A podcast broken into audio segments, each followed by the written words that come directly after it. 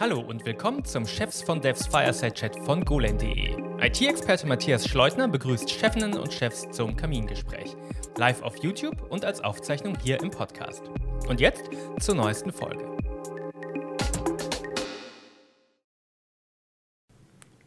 Herzlich willkommen zum Chefs von Devs Fireside Chat hier bei golem.de. Mittlerweile die sechste Folge. Ähm, ja, wir haben Sommer in Berlin, aber im Studio ist es ähm, angenehm kühl. Von daher sind wir gut vorbereitet auf das Gespräch. Ähm, warum machen wir das hier, diesen Fireside Chat?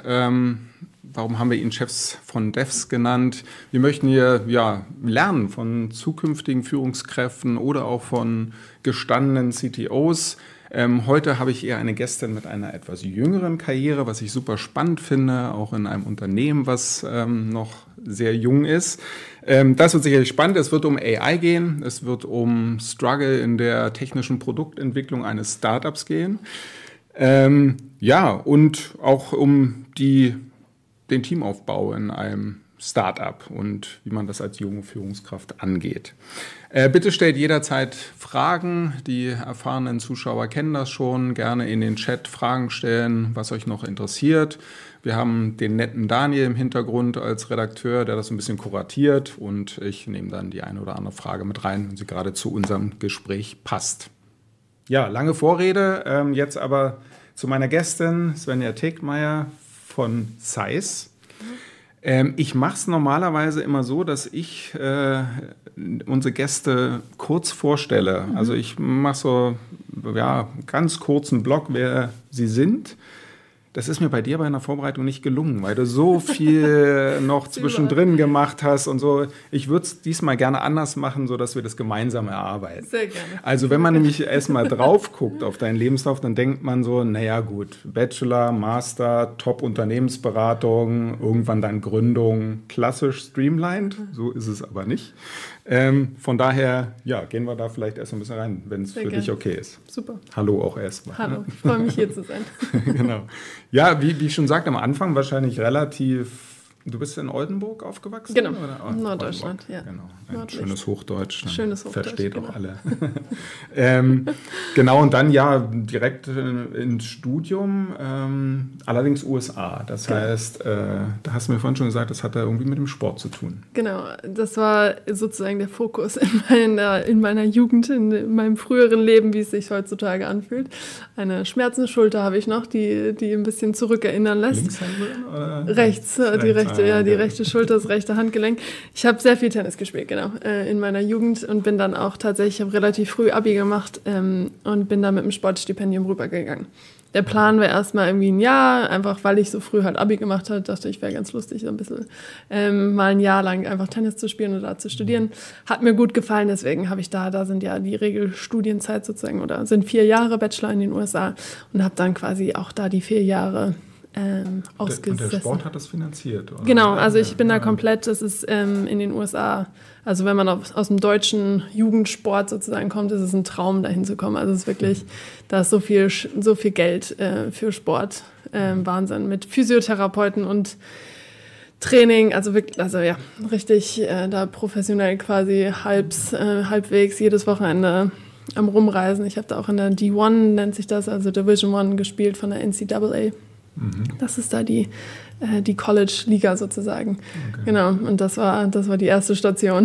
Und dann aber Master in äh, Kopenhagen und genau. in London. Genau, London und Kopenhagen waren meine zweimal, also ich habe da die so ein, genau, so ein Doppelmaster quasi gemacht. Äh, ich habe lange überlegt, in den USA zu bleiben. Also es war tatsächlich eine Überlegung. Ich habe mich auch an ein paar Unis in Chicago war ich, äh, ich, war ich auch angenommen und so, da habe ich eine Weile überlegt.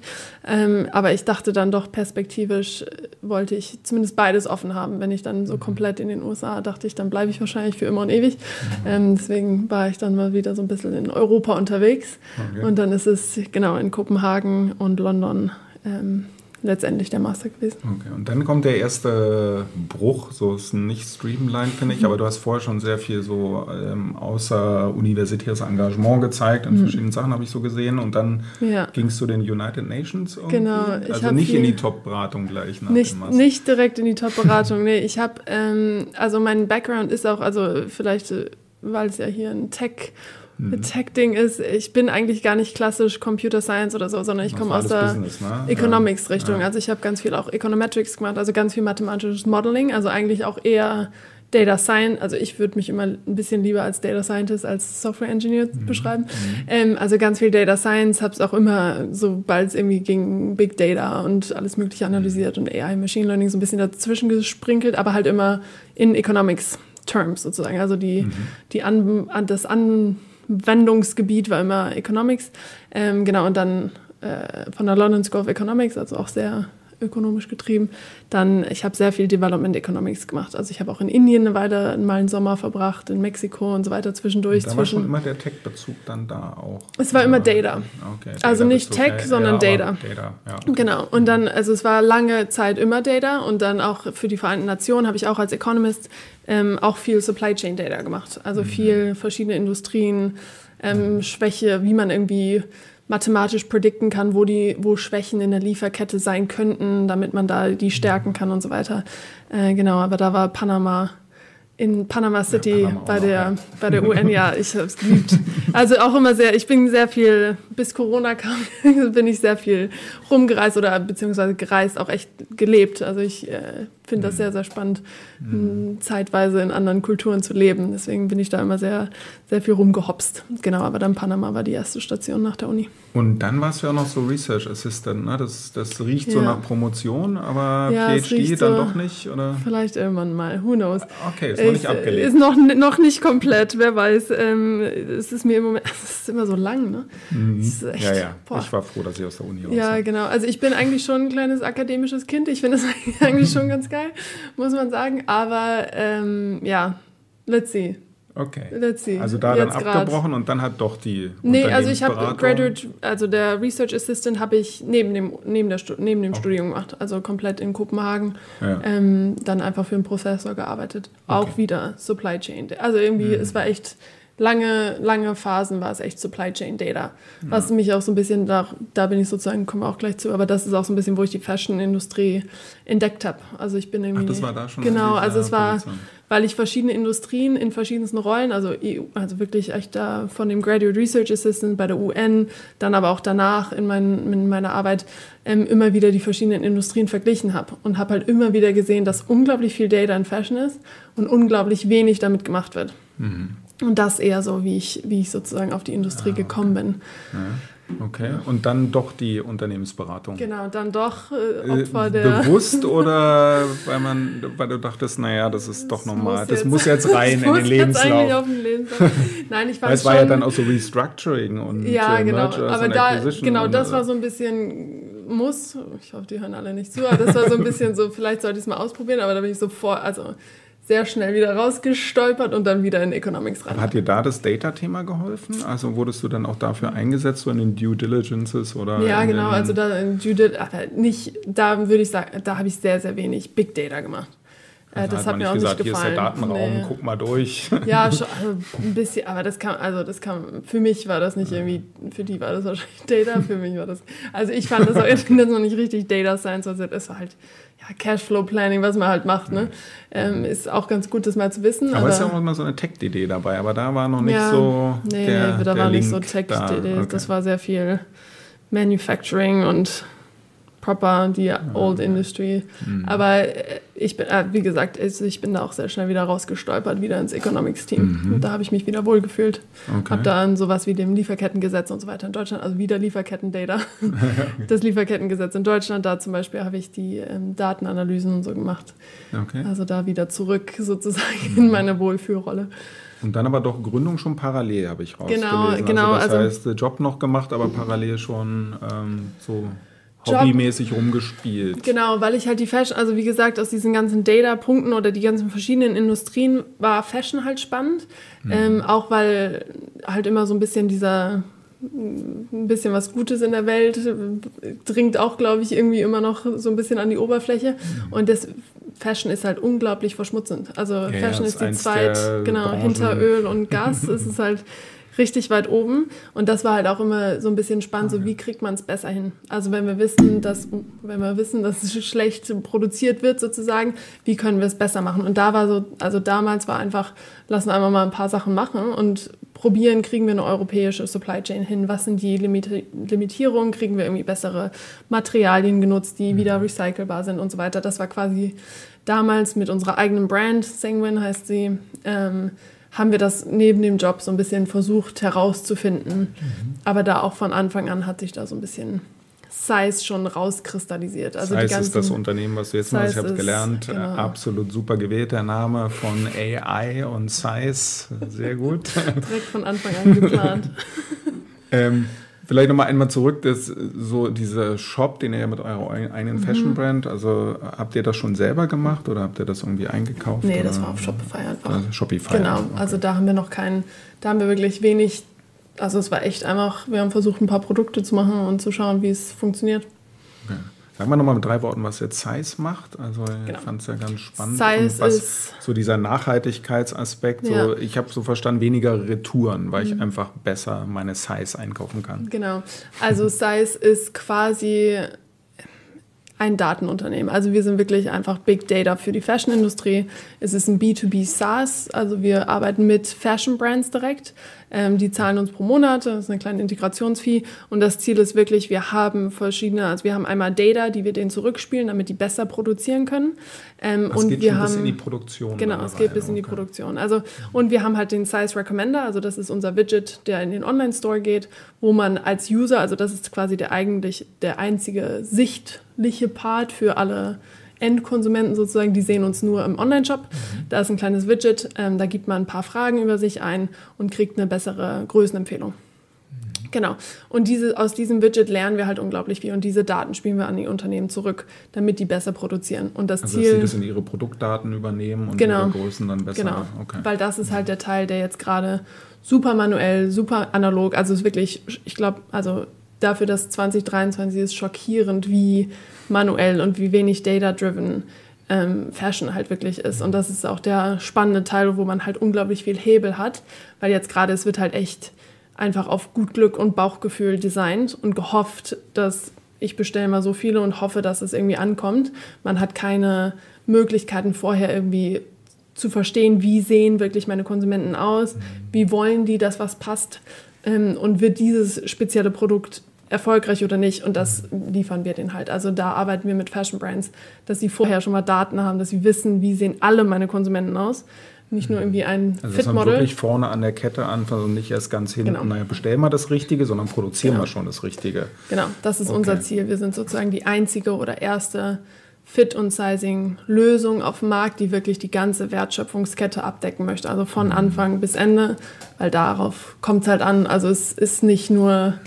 Äh, viele oder die, der Markt denkt halt häufig, es ist irgendwie Sizing und Fit ist ein Konsumentenproblem, dass die nicht wissen, mhm. welche Größe, aber das Problem ist auch, dass schlechte Größen hergestellt werden. Mhm. Und wir wollen halt an beiden Seiten ansetzen. Also ich kenne es nur aus einem anderen Bereich. Es gab hier mal so einen Sharing-Anbieter von Fahrrädern. Ja. Ähm, und es waren die asiatischen Fahrräder, wo, ja. wo, keine, wo ich nicht aufgepasst ja, habe. Genau. und, äh, wo ich die Knie an den Ohren hatte. Ja, das war auch am Markt vorbei entwickelt. Ja, genau. Okay, also genau, das hätte das man mit Size verhindern können passiert Fahrrad. dauerhaft quasi in der Fashionindustrie okay. am Markt vorbei. Ja. Also das ist wirklich am Markt vorbei entwickelt, ist ja. die Norm sozusagen und das versuchen wir zu verändern. Okay, ja. spannend. Jetzt könnte man ja denken, ihr war zeitlich, oder es könnte knapp sein, aber zeitlich mhm. mit Corona, mhm. einerseits E-Commerce mit eurer Brand und mhm. dann AI, jetzt der absolute Hype. Wart ihr mhm. da Seid ihr vom Timing richtig gut oder hast du also gefühlt ein bisschen zu früh, ein bisschen zu spät? na, zu früh eigentlich wahrscheinlich eher oder zu Für spät? Für Size, glaube ich, also mit der Brand ähm, waren wir zu falsch, timingmäßig, weil es, also wir haben halt uns dann auch, auch auf so Business-Klamotten für Frauen spezialisiert während mhm. Corona. Also das war absolut, ah, okay. ähm, ja genau, das war dann eher schwierig. Deswegen Oder ist es Oberteile auch wären vielleicht noch gegangen. Genau, äh, einmal der Blazer, den man drüber schmeißt, genau. Also das war so ein bisschen da äh, das Problem. Und mit Size ist tatsächlich, also ich habe das Gefühl, sehr gutes Timing jetzt gerade, weil also es gibt ein paar Lösungen im Markt, die aber alle nicht den Genauigkeitslevel haben, den es haben braucht, damit es funktioniert. Mhm. Die setzen alle ein bisschen anders an als das, was es wirklich brauchen sollte oder braucht. Ähm, und da sind wir eigentlich im ganz guten die Trends jetzt von digitaler Fashion, ähm, Data-Druck, aber auch der ökonomisch, also die Fashion-Brands, man sieht es ja, keine Ahnung, Gary Weber, was weiß ich, was gerade alles in der Presse steht, die auch einfach alle Insolvenz gehen, so der Druck für Innovation ist halt enorm mhm. hoch, der Druck für Kostensparen ist enorm hoch. Und Retouren, gerade im deutschen Markt, äh, mit durchschnittlich 50 Prozent, also jedes zweite Paket kommt zurück, ist halt für Fashion Brands unglaublich schmerzhaft. Also es ist einfach einer der mit dem Müllproblem, größten, was dann dazu noch genau. kommt und so weiter. Aber einfach für, also klar, der Umwelt, umwelttechnisch ist es für alle, alle, die gesamte Bevölkerung sozusagen spannend, sich da mal Gedanken drüber zu machen. Mhm. Für Brands aber auch einfach ein riesen Kostenfaktor. Also wenn man mhm. da, okay. wir rechnen immer hübsche Cases denen vor, wenn man da auch nur einen halben Prozentpunkt, einen Prozentpunkt runtergeht, dann bedeutet das halt für bestimmte, je nachdem wie groß, aber bedeutet das Millionen Impact, ne? von ja. Euros, die da mhm. gespart werden können. Deswegen, genau, und da würde ich sagen, ganz gutes Timing gerade. Ich musste in einem Punkt deines Lebenslaufs schmunzeln. Äh, du hast irgendwann, das ist gar nicht so lange her, hast du noch mal so ein Tech-Bootcamp gemacht. Ja, genau. Ja. das heißt, hier lerne ich HTML, CSS und äh, ein bisschen JavaScript. Ja, genau. React haben wir auch ein bisschen gelernt. Wusstest du schon, dass du irgendwann CTO auf der Karte hast ja, und äh, wolltest das noch mal ein bisschen Basic lernen oder wie war ja. das? Nee, es war tatsächlich, ähm, weil wir, also wir haben uns das Grundgerüst von Size halt überlegt und hm. wir haben schon angefangen mit den, also Data, wie gesagt, das ist so ein bisschen mein Ste Steckenpferd, das mochte ich und ich habe angefangen, wir haben angefangen, Algorithmus zu bauen. Also in der Brand, die wir hatten, hm. haben wir sozusagen angeguckt, so hey, wir kennen unsere Konsumenten, wir kennen unsere Produkte so let's calculate. Also es lag sozusagen in der Natur, da mal ein bisschen zu rechnen bei mir. Mhm.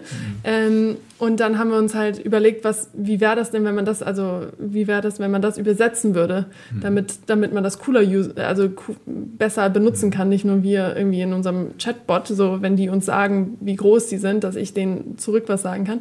Und da ähm, war das Ziel halt mal was zu bauen. Und dann dachte ich mir, ja, ich mache ein Bootcamp und dann baue ich uns das Aber war schon. das so mit der Co-Founderin, dass ihr da ausgeknobelt hat? Wer macht den Kurs? Oder war nee, schon klar, glaub, dass du eher ein bisschen schnell, ich, Es hat sich, glaube ich, relativ schnell gefunden.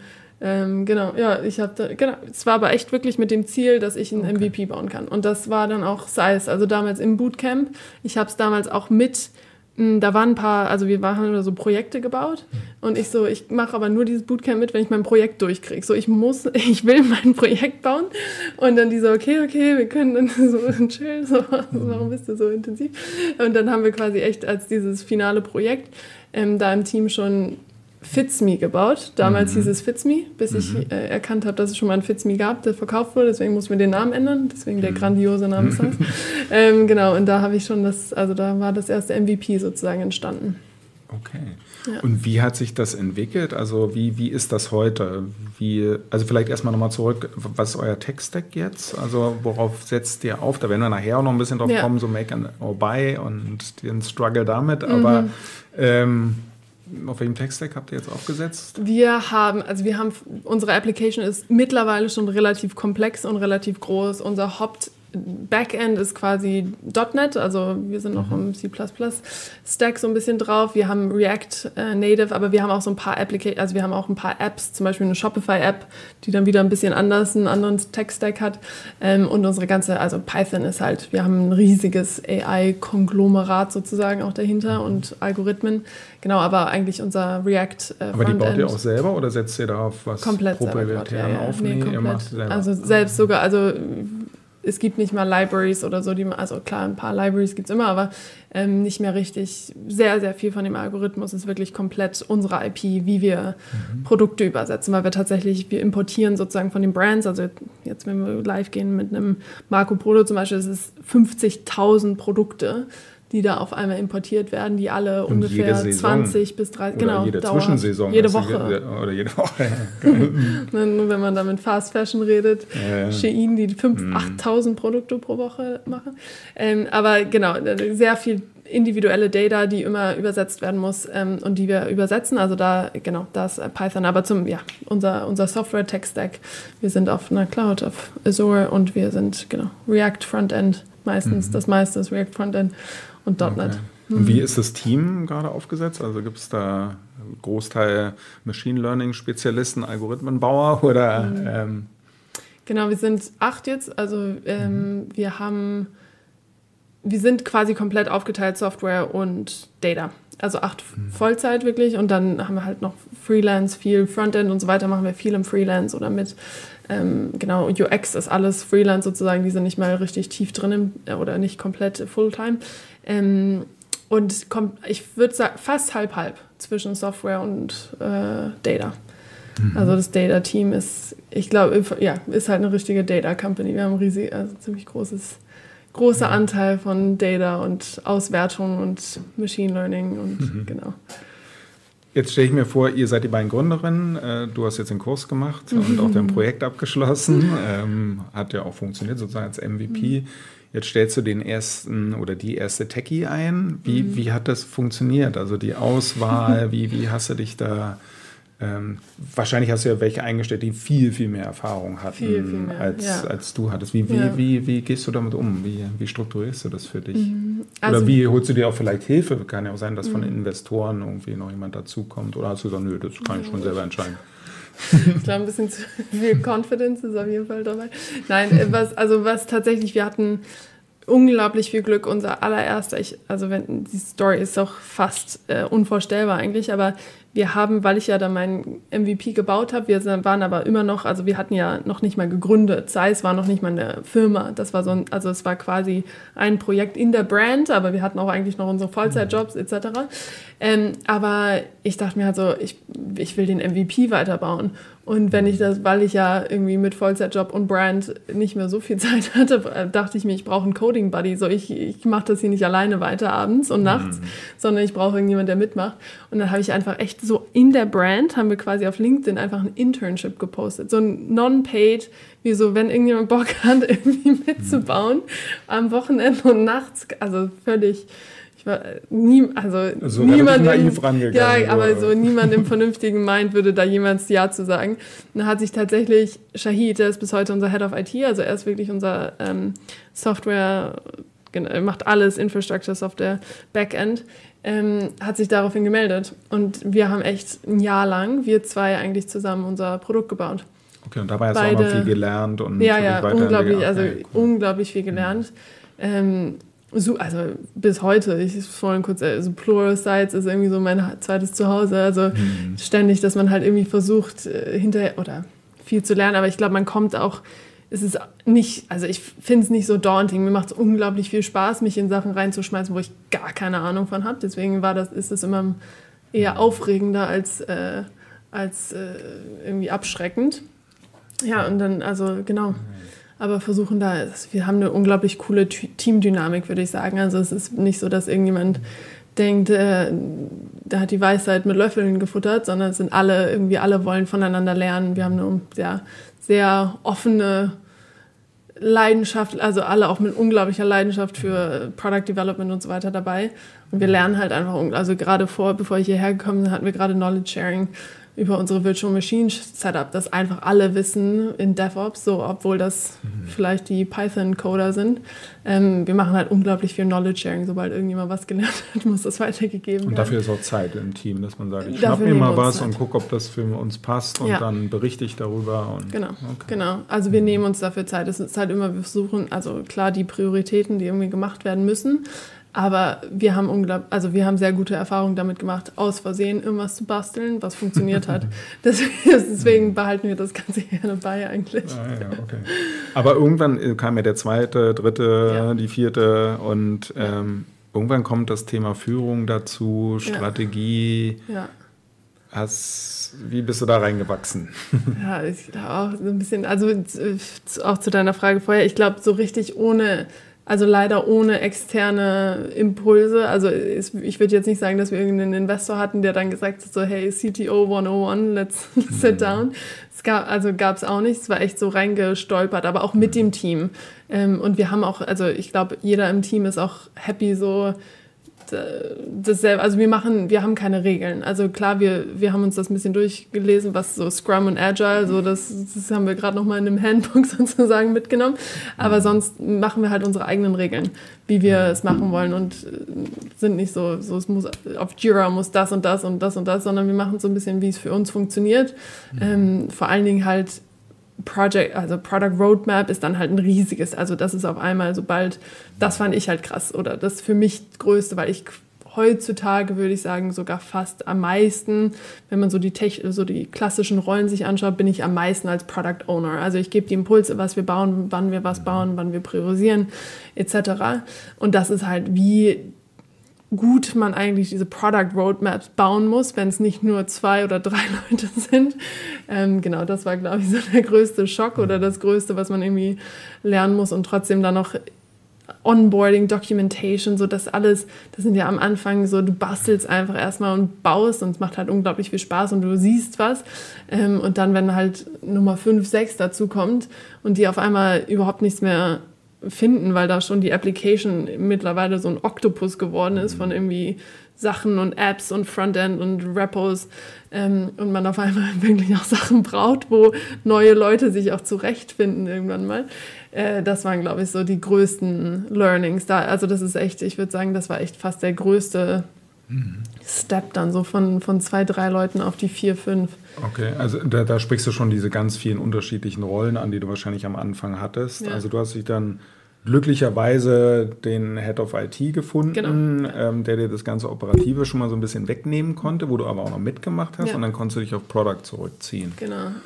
Okay. Ja, Oder also, ja, ja, zumindest äh, nicht zurückziehen, aber schwerpunktmäßig ja. das machen, mit natürlich immer noch dem Tech-Fokus auch mit dran. Ich würde sagen, genau, Product Owner und Data bin ich tiefer mhm. drin. Also ich bin im Data-Team tiefer drin, operativ, mhm. als im Software, weil wir da halt, also ähm, unser Head of IT ist, also der hat 20 23, glaube ich, 23 Jahre Erfahrung. So, der hat seine, seine Teams geleitet überall. Der war bei riesen Tech-Unternehmen, also Fintech und so weiter, also richtig auch Security-mäßig, Architecture-mäßig ähm, unglaublich gut. Also dem brauche ich nichts sagen, so, dem kann ich nichts sagen. Aber bringst du ihm auch trotzdem was vom Data-Thema bei? Also ja, voll. Da, ja. da gibt es schon einen Austausch dann. Da gibt es den Austausch, genau. Ah, jetzt kann ich dir mal was beibringen. Ja, ja, ja, hoffentlich. Ja, nee, nee, doch, also da die ganze, das, wir, genau, wir geben dem sozusagen die Files, die dann irgendwie integriert werden müssen und was gemacht werden muss.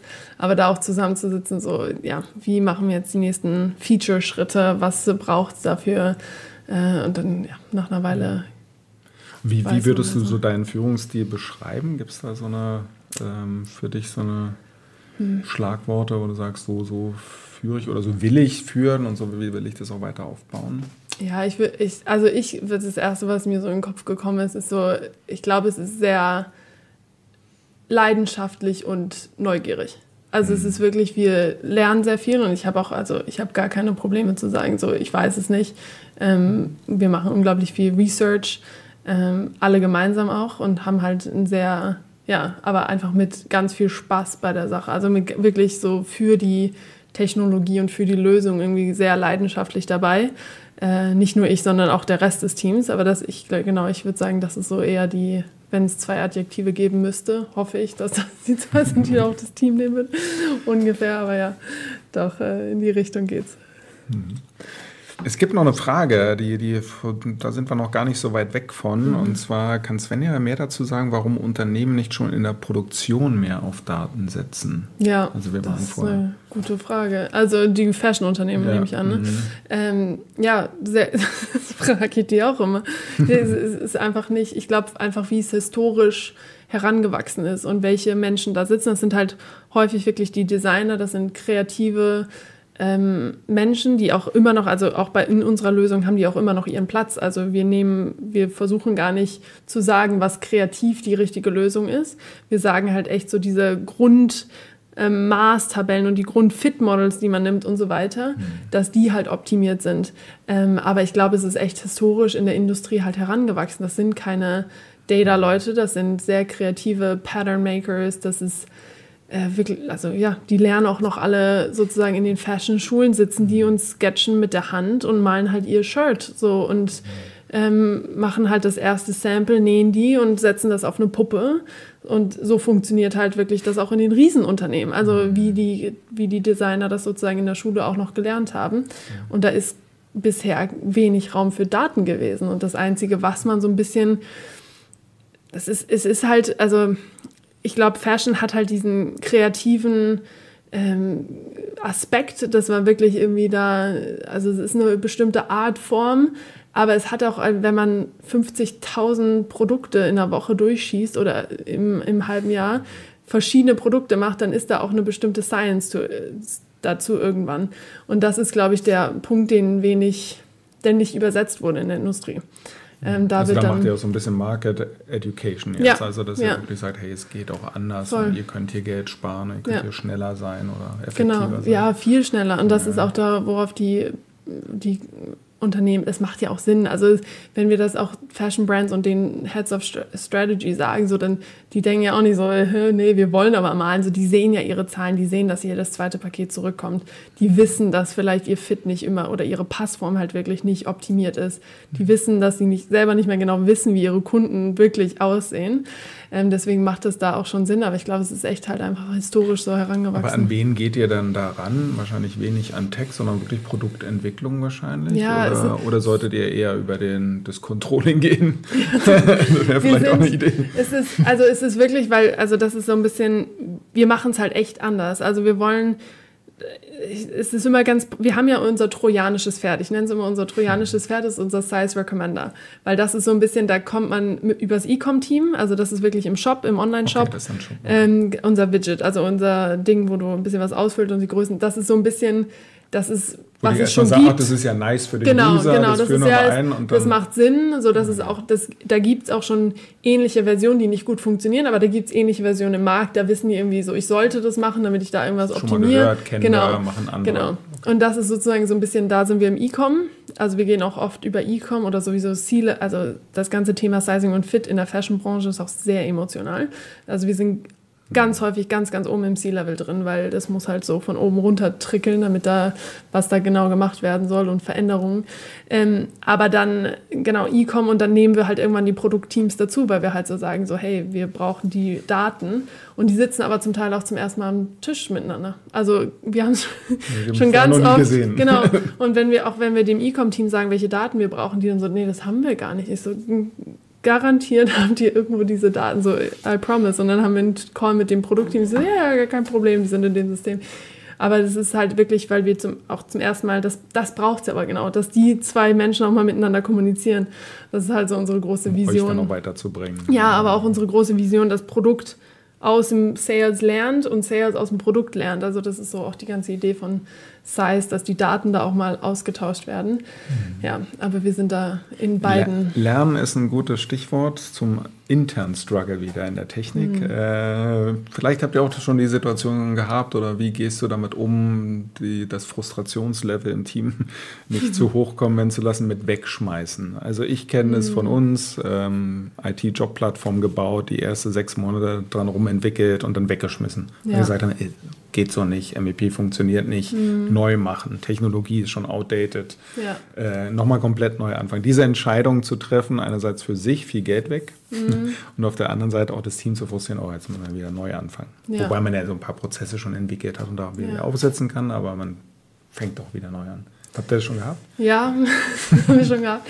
Ähm, aber ich glaube auch da, ich glaube, wir haben ein ganz witziges Mindset irgendwie im Team. Das ist für uns so, wir feiern das sogar fast richtig. Also wenn wir ah, okay. das herausgefunden haben, dass wir was neu komplett machen können, ist es so, auch gerade so unser Head of IT ist halt so richtig so, er ist schon fast so, ja, challenge, so find something, so sag mir, was ich anders machen kann. Das heißt, ihr steht dann alle im Kreis um den Delete-Button genau. und dann. Ja, nee, aber wenn wir, und vor allen Dingen aber auch, wenn wir was hinge, also wenn wir sozusagen was gefunden haben, weil er ist, also der ist halt echt gut. Also, unser, also ich muss, unsere Code Quality ist halt auch echt gut, unser Architecture ist gut. Die haben wir, unsere Core Models haben wir seit Sekunde eins noch nicht wieder geändert.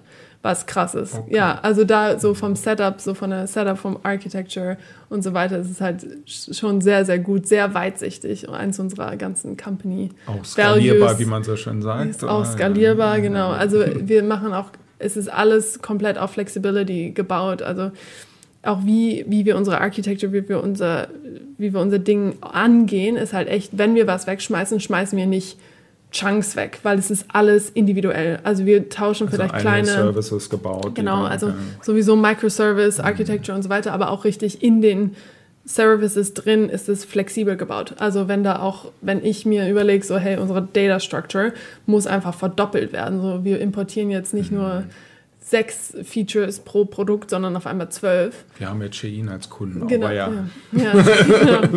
genau, und da, aber das, wir, also es ist alles unglaublich flexibel gebaut. Das ist so unsere Number One Flexibilität und Weitsichtigkeit ist unsere, sind so unsere zwei und Clean Code. Das sind so unsere drei Also Nordsterne. auch, dass ihr nicht irgendwann in diese Refactoring-Hölle kommt. Ja. Also Refactoring wird es immer geben, aber äh, also Ja. ke- kein Monolithen bauen, Nee. sondern wirklich unser auswechselbar. Core ist unglaublich gut. Also Mhm. äh, unser Frontend-Code ist hm, Ja gut.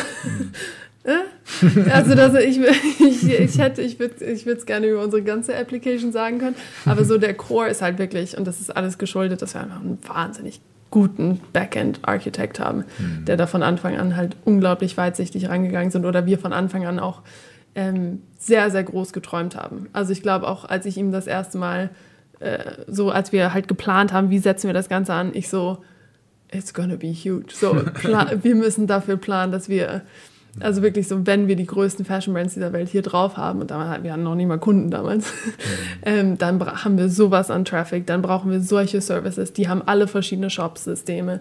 Ähm, wir brauchen verschiedene Data-Import-Systeme, das wird alles anders sein, das muss alles flexibel sein, das muss alles automatisierbar sein. Ähm, also ich glaube, das war von Anfang an schon sehr groß geträumt. Und Deswegen haben wir da relativ... Aber gut, dann auch den richtigen gefunden zu haben. Ja. Und ähm, ihr sucht ja wahrscheinlich auch noch weiter Entwickler ähm, und Entwicklerinnen. Gerne Entwicklerin. Ja. Warum gibt es so wenige? Ich weiß es nicht. Ich hätte gerne so Aber ich glaub, ja. gerne wirklich Hardcore-Entwicklerinnen. Ja. Äh, es ist aber so ein deutsches Phänomen, Ja, oder? ich glaub- ja, du ja. warst gerade in, in Südkorea. Ich weiß nicht, ob du da auch Entwicklerinnen kennengelernt Ja, hast, doch, aber nee, da waren- da gibt es ja. ja. wirklich Hardcore-Entwicklerinnen. Ja, Das- Ja. Wir Warum haben auch, ist das so? Ich überlege auch in Südkorea ein bisschen mehr zu recruiten. Da waren so ein paar, ja, ähm, auch unglaublich viel Talent in Südkorea. Also ich Mhm. habe da so, ich war auf ein paar Events ähm, und habe gepitcht und das sind echt, also viele auch danach auf mich zugekommen, so hey, ich suche einen Job, ich würde super gerne nach Deutschland. Mhm. Äh, also mega spannend, also das aus, was man aus Deutschland gar nicht gewohnt, gewohnt ist, dass irgendjemand sozusagen hinter einem Job hinterher rennt. Ja, weil, wenn ihr jetzt sucht, ihr, ihr habt ja so ein paar, wenn man so die, die, die Listen sich anguckt, die Umfragen, ähm, was brauchen Techies um oder was lieben sie, dann habt ihr ja ziemlich viel davon. Also ihr habt einen super Head of Development Mhm. oder Head of IT, von dem man lernen kann, super Data ähm, auf deiner Seite, wo man viel lernen kann. ähm, ihr habt ein tolles Produkt. Ähm, da, Ja. Super Teamgefühl, ihr habt eine tolle Philosophie, wie ich finde. Lass uns wegschmeißen und neu machen, wenn es uns weiterbringt. Ähm, Ja. Sind das auch die Punkte, die ziehen? Oder Ja, also ich glaube schon, also wir, wir haben einfach alle, glaube ich, also wahrscheinlich auch im- Remote Englisch sprechen Genau, habt ihr sowieso? Remote, Englisch. Wir haben, also ich glaube, ich, ich bin die einzig Deutsche im Team. Also wir haben keine Deutschen. Ähm, meine Co-Gründerin ist Österreicherin, also immer. denen, ist das, genau, denen ist das wichtig, dass sie nicht deutsch sind. Aber wir haben zwei deutschsprachige im Team, aber ja, alle anderen ähm, nicht. Genau, also es ist halt einmal ein junges Startup. Ne? Wir sind, wir hiren auch komplett nicht auf Tech-Stack, sondern auf Logic. Also uns ist maximal wichtiger, wie Leute denken, wie sie Probleme angehen, ähm, wie sie über bestimmte Dinge nachdenken, als dass der Tech-Stack relevant ist oder dass da eine bestimmte Zeit an Experience irgendwie dahinter steht. Also es ist wirklich komplett, äh, ja.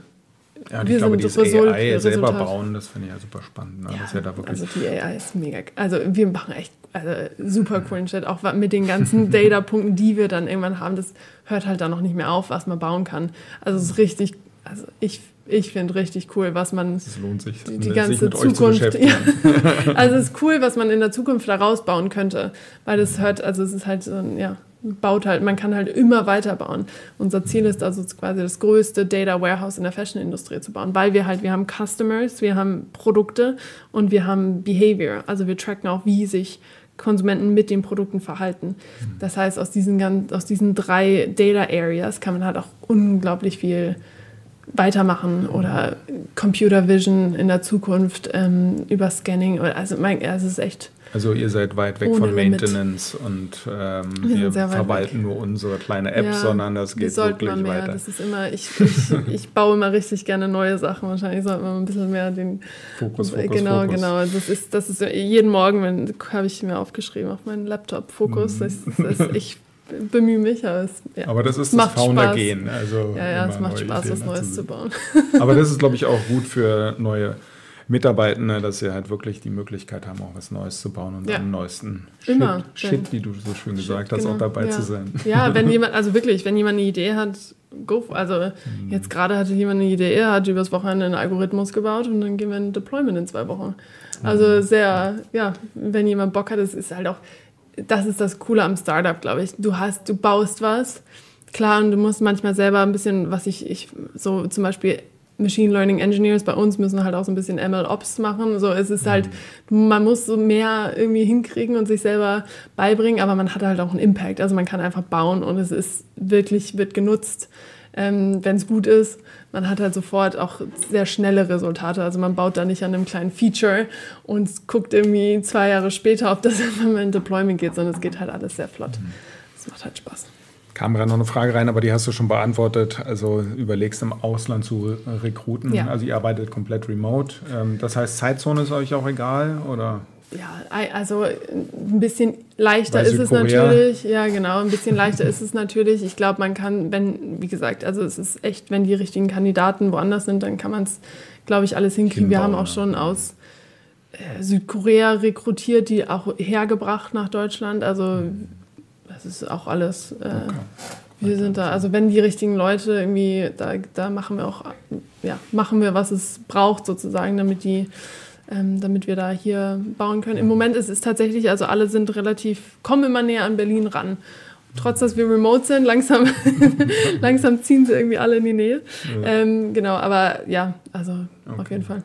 Jetzt seid ihr ja Venture-backed. Ja. Ähm, das heißt, jetzt kommen wir so ein bisschen zu dem Domain-Wissen, was in-house behalten. Es gibt ja auch ganz viele Tools da draußen, wo man sch schnell ähm, verlockt ist, ach, kaufen wir ein, müssen mhm. wir nicht selber bauen. Was ja. ist da so eure oder deine Philosophie? Was, was, was ist wirklich der Core, den Wert, den ihr baut ähm, ja. des Unternehmens? Ähm, ja. Also der Algorithmus, ja, das ist natürlich ein Teil des Kerns, aber irgendwie das Produkt, was äh, dann auch wirklich einen Wert stiftet, auch für, für eure Investoren oder für ja. euch selber. Nein, es ist auf jeden Fall, also den Kern, wir bauen den Kern selber. Also mhm. das ist äh, unsere Kernarchitecture, unser Kernprodukt, unsere Kernalgorithmen, die kommen aus unserer Hand. Ähm, das, was, was halt immer verlockend ist, oder gerade bei uns ist halt Data. Data, um zu verifizieren, Data, um größere Algorithmen. Wir machen halt ganz viel Deep Learning. Deep Learning, also der, die Datensätze sind halt einfach insane, die man braucht, damit man gute, gute Algorithmen trainieren kann und so. Ähm, das ist halt eher sonst manchmal verlockend, dass man auf die Data, ob man irgendwo Data herkriegt, ähm, mit der man halt schneller lernen kann, dass man nicht nur auf Kunden angewiesen ist. Ähm, aber auch da ist es halt ja, das ist auch so ein bisschen Hand in Hand, dass wir halt auch jetzt ein bisschen unser Tool umbauen, damit wir selber mehr Daten collecten können, ähm, damit wir die dann wieder benutzen können. Also es ist, ja, ich glaube, wir haben, als wir kurz äh, vor ein paar Tagen gesprochen haben, war ja, ist, wir sind gerade in der Entscheidung sozusagen, kann man so ein paar Algorithmen vielleicht einkaufen. Ähm, ich glaube, das geht gerade eher aufs Nein zu. Also wir sind okay. da doch eher, also wenn dann die Data, wie gesagt, dass wir halt selber bauen. Ähm, aber wir sind da inzwischen auch, also wir bauen sowas halt auch relativ schnell nach und probieren es selber mal aus und sind da auch schon relativ weit. Deswegen glaube ich, brauchen wir das gar nicht unbedingt einkaufen. Es ist halt auch immer, also es ist irgendwas da draußen zu finden, was so wirklich wie die Faust aufs Auge passt. Ich, ich weiß nicht, ob das irgendjemandem schon mal gelungen ist, weil das ist echt tatsächlich auch schon, also die Lösung, über die wir überlegt haben, die zu integrieren, ist halt schon fast, also ich glaube, näher kann man gar nicht kommen, aber trotzdem sind die Inputfaktoren sind nicht ganz die gleichen. Ja, dafür äh, baut er ja auch was Neues. Ja, ne? genau, also, das ist, äh, ist, halt echt, ähm, ich glaube, ja. Wo, wo, findest du es un unproblematisch einzukaufen? Data. ähm, Data finde ich ja, aber so an Tools, also so CRM oder so, aber das braucht ihr wahrscheinlich wir noch nicht Wir bauen gar nichts für, also ich, wir bauen Core-Produkt, wir bauen okay. nichts für, wenn, also wirklich auch das ist auch, unsere Philosophie ist immer, wenn das jemand anders gut macht, bauen wir das nicht. Also ich will, was wir bauen, ist äh, novel, also das ist wirklich was Neues, das brauchen unsere Kunden, das bringt unseren Kunden was. Wenn irgendjemand schon was Gutes gebaut hat, dann bauen wir das nicht nach. Wir bauen nichts für uns intern. Ähm, unsere Analytics und Dashboards sind super hässlich. Also da wird keine Zeit reingesteckt. So, die werden hübsch gemacht für die Kunden und wir müssen auf die ganz hässlichen schauen. Also das ist wirklich so, für uns ist es halt echt einfach noch unsere, unser Stadium. Also ich glaube, irgendwann vielleicht kommt das auch mal, aber jetzt gerade ist es halt noch absolut nicht drin, dass wir da auf irgendwas anderes achten sozusagen als mhm. ähm, unser Core Product. Ich kenne es aus meinen Startups, äh, dieses ähm, auch Kunden hinterherrennen. Ja äh, erster Kunde schreit nach Features, äh, ja. oh, müssen wir unbedingt bauen. Kennst du das? Ja. ja. ja also ich habe auch die Erfahrung gemacht, hat man später nie wieder verwendet, aber für den Kunden war es halt wichtig, viel äh, Kapazität draufgesetzt und keiner ja. weiß wie gehst du damit um, auch dieses Nein sagen, ein ja. wichtiger Kunde? Ja, das ist, ich glaube, das ist eine Phase auch. Also wir hatten unsere erste, also wirklich auch gerade, ich, ich, wir nennen es bei uns intern so ein bisschen die MVP-Phase. Also es ist halt echt so, wenn man noch nicht, also Ja sagen zu allen Kunden, Ja sagen zu allen größeren Kunden, Features, weil man daraus ja vielleicht lernen kann und Tut man auch. Also ich glaube, man lernt aus ja. allen, aus auch allen, was man irgendwie versucht zu auch bauen. Aus den Fails dann. Ne? Also, genau, aus den Fails lernt man auch, kann man einfach löschen und weitermachen.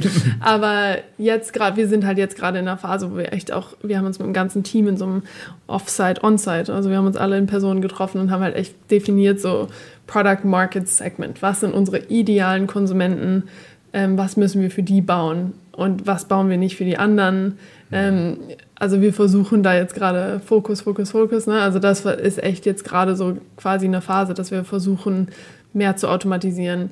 Nicht immer, also nicht wenn ja sagen, ja, aber das ist der Preis. Also das ist, das macht es auch immer weniger. Achso, dann lasst ihr euch die Projekte oder Features genau, bezahlen. Genau, okay. genau. das macht es mhm. immer weniger schmerzhaft, wenn man ja. dann einfach das Geld dafür nimmt. Ähm, genau, aber das ist jetzt gerade so unser und echt halt nur Feedback aufnehmen von Features für Core Market Segment, wo wir echt sagen, so das ist die Richtung, in die Clients, in die wir uns entwickeln wollen, das lohnt sich, das brauchen alle von denen, mhm. ähm, dass man halt darauf hört und bei den anderen dann einfach dafür charged. Okay, ja, das ist ein guter Tipp, so einfach sagen, wir lassen uns das bezahlen. Geht natürlich auch erst ab einer gewissen Reife, ne? Also mhm. am Anfang rennt man wahrscheinlich doch noch hinterher, ja, um den Kunden zu halten. Ja, okay. ja.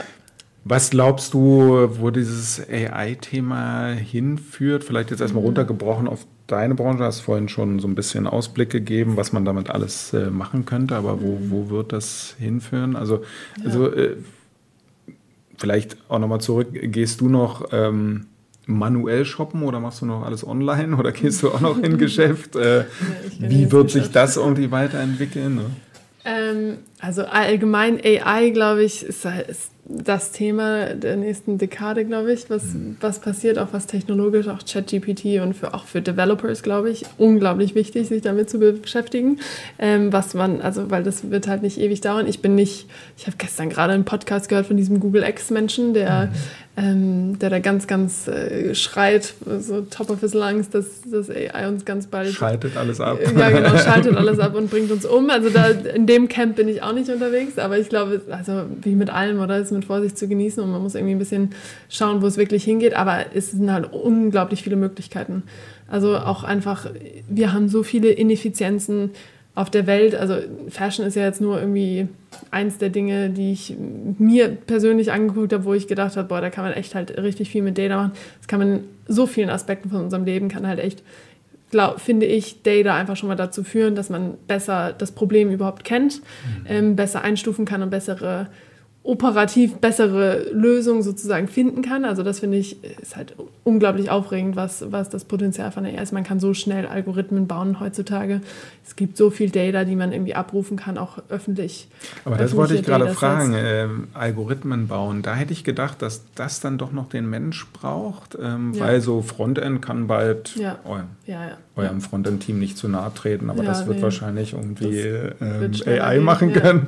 Ähm, aber gerade so Algorithmen Algorithmen ja, bauen und Core bauen. Also da könnten sich ja die Developer ja. noch reinretten, oder? Aber es gibt auch schon unglaublich viele Libraries. Also hm. keine Ahnung, was man, ob ich jetzt, äh, ob ich jetzt ein Tool baue für Möbel online irgendwie besser messen und Computer Vision, so ob ich einen Stuhl baue und Edge Detection mache oder ein Mensch mit Edge Detection mhm. versuche zu. Also so da die Technologien gehen halt in eine ähnliche Richtung, die man nutzen kann. Also da ist ja schon unglaublich viel da, was man irgendwie für verschiedene Use Cases anwenden kann. Ähm, und ich glaube, deswegen wird es halt ein bisschen schneller, weil also in mein, wenn man die Libraries richtig findet und da irgendwie weiß, was es schon alles gibt, ähm, wo es auch nicht, also zum Beispiel Computer Vision genaues Vermessen. Mhm. Ich meine, jeder, der in Computer Vision ist, weiß, dass es immer noch nicht möglich ist, das richtig, richtig gut hinzukriegen. Da muss man immer noch nachadjustieren. Ähm, aber solche, also genau, da, ich glaube, da wird sich halt aber so viel ändern, dass man, wenn man da on top bleibt, dann kann man halt immer wieder coole Use Cases, andere Use Cases bauen. Ähm, in der Fashion-Industrie, glaube ich, es wird sich sehr, sehr schnell verändern. Mhm. Also äh, die Fashion-Industrie muss digitaler werden. Ähm, dies, also es lohnt sich in Deutschland, wir haben halt echt ein paar, wir haben Konversationen mit ein paar Kunden, die halt sagen so, ich kann auf bestimmten Marktplätzen nicht mehr verkaufen, weil die Retourenraten so hoch sind, dass ich kein Geld mehr mache. Und mhm. diese ganzen Trends von Fast Fashion, die halt immer mehr produzieren für immer günstiger, ähm, auch da die Ineffizienz. Ich habe letztens ein Satellitenbild, das kann man googeln, von Skyfix, glaube ich, heißen sie oder so.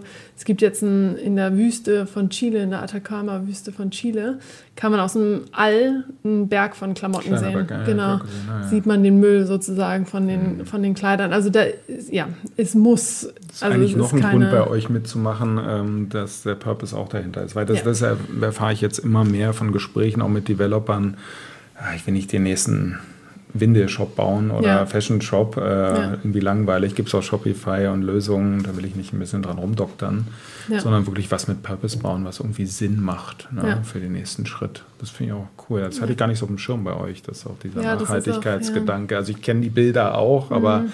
dass das das genau verhindern kann. Ja, das ist also wenn die Brands es nutzen. Also das ist auch immer, muss man halt auch, wir zeigen auch immer auf, so ihr müsst auch mitarbeiten. So es ist nicht mhm. ein One-Click-Wonder. So wir können nicht einfach nur integrieren und auf einmal haben wir keine Müllberge mehr, sondern mhm. es muss halt echt auch, die Daten müssen genutzt werden, wenn man besser produziert und so weiter. Aber zumindest ist das Potenzial da und da auch operativ reinzugehen und ja. vielleicht da auch mal mehr Tools zu bauen, dass es aktiver, ähm, aktiver genutzt, also dass wir denen direkt sagen, wie das perfekte Shirt sozusagen aussieht. Vielleicht in einer entfernten Welt kriegen wir das auch mal hin. Mhm. Ähm, aber genau, da ja, ist halt für die Brands leider immer nicht so, also das ist wirklich unsere Core-Motivation, ist halt wirklich diese Nachhaltigkeit, ein bisschen versuchen, Fashion besser zu machen. Ähm, bei den Brands zieht das, das monetäre Argument meistens ein bisschen ja, besser, wie viel Geld man sparen kann. Wenn es eine gewisse Größe hat, ne? ja. ja.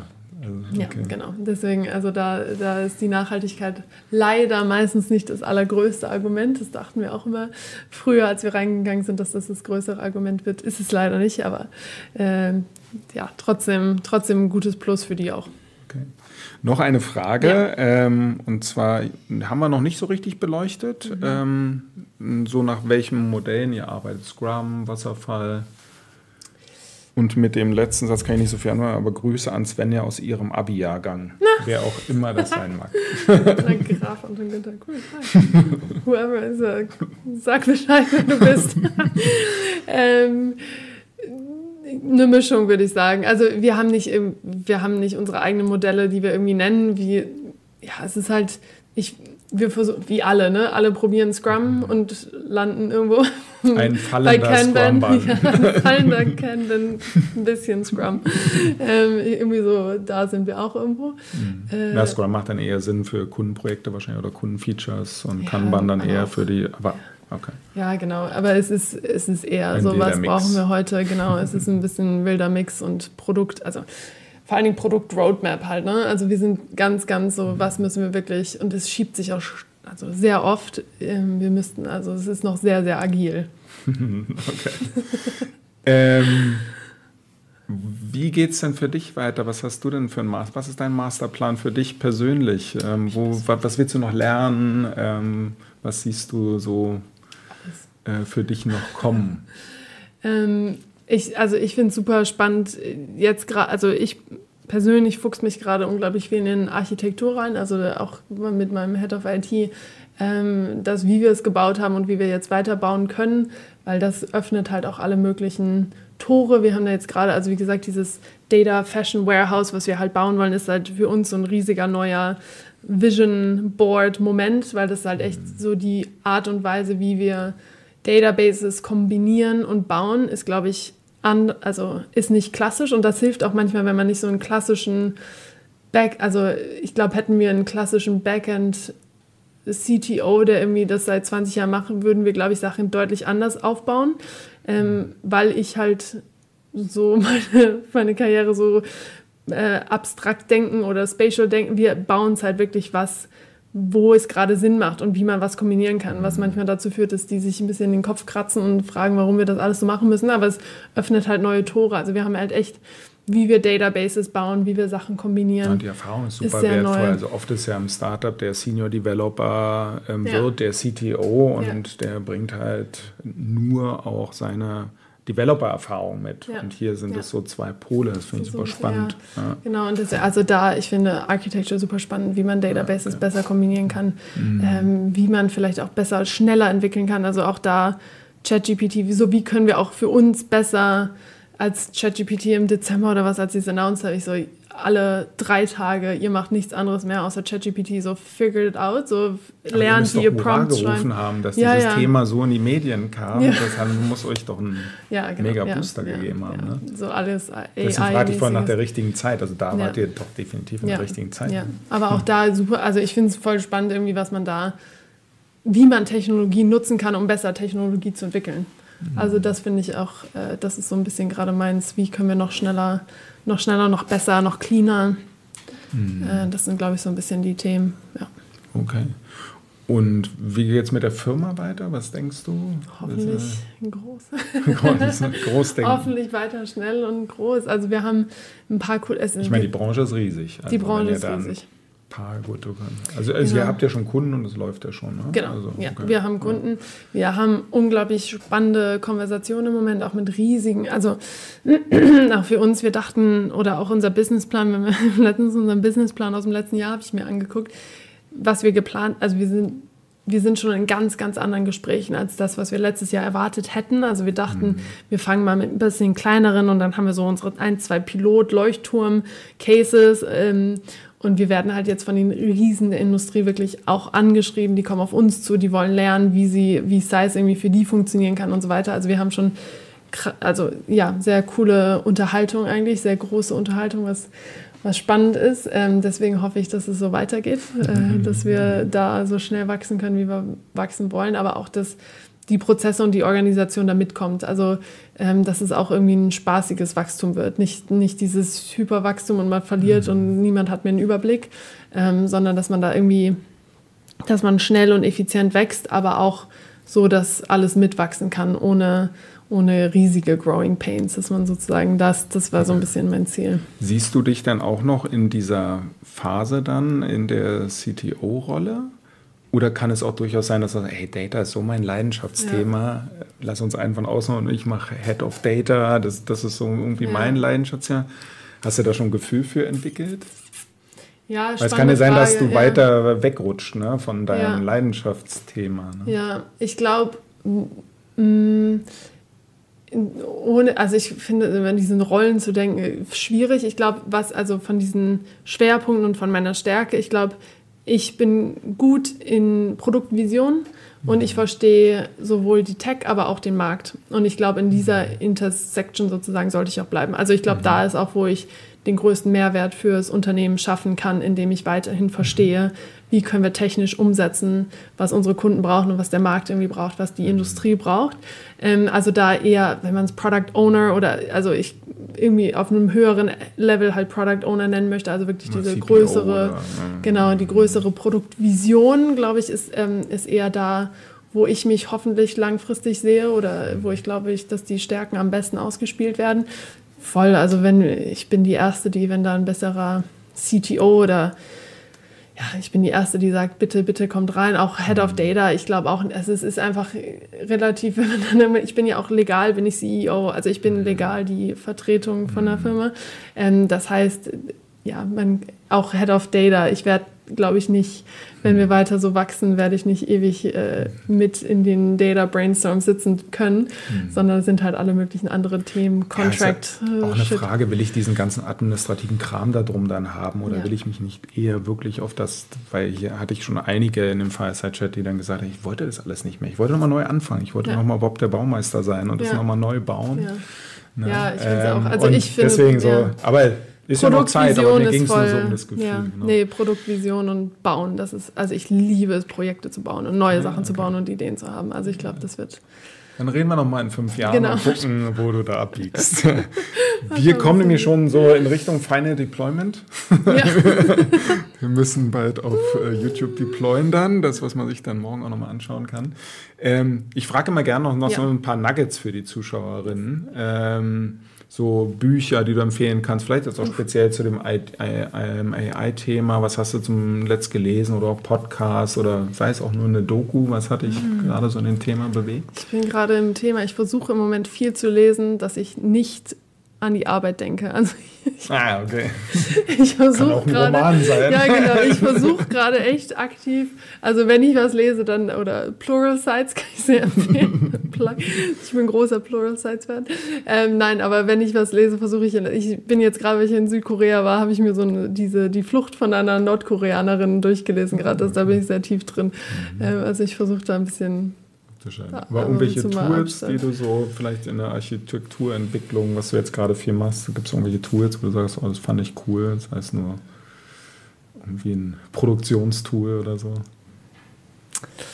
Äh, Also ich, ich finde, ChatGPT ist halt echt, also ich glaube, so das Number, also wirklich bei uns im Team so das meist, neben Plural Sites vielleicht, das meistgenutzte Tool. Wir fragen alles, alles an Data, Cleaning, Data, also in Data Cleaning ist ChatGPT ja auch schon unglaublich gut, ne? Ähm, oder auch einfach bauen, Infrastructure, äh, alles mögliche. Also ja, ich glaube, da ist echt so unser bester Helfer im Moment ChatGPT. Also ich, ich, meistgenutzte Tool auf jeden Fall, also dauerhaft auf einem Desktop sozusagen an. Gut, super. Ja, dann vielen, vielen Dank. War sehr spannend. Äh, Ich werde die gefreut. Karriere auf jeden Fall weiterverfolgen, wie es weitergeht, auch mit dem wir mal. Spannend dort auch mitzuarbeiten. Äh, Das heißt, man findet dich ja auf LinkedIn genau, und LinkedIn. ähm, gerne kontaktieren. Genau, ähm, egal in welcher Sprache. Egal Hauptsache Englisch, Sprache. egal welcher Ort. Das geht dann. Vielen, vielen Dank fürs Kommen. Vielen Dank. Ähm, ja, vielen Dank auch fürs Zuschauen. Ähm, meldet euch gerne an zum äh, Chefs von Devs Newsletter, damit ihr immer die neuesten News erhaltet. Äh, spannender Content. Und ja, würde mich freuen, wenn ihr wieder einschaltet. Im Juli wird es die nächste Folge geben. Sind noch Fragen an unsere Gäste offen geblieben? Dann seid bei der nächsten Aufzeichnung des Fireside Chat live bei YouTube dabei und stellt eure Fragen direkt im Chat. Die aktuellen Termine findet ihr auf golem.de oder auf dem YouTube-Kanal von Golem.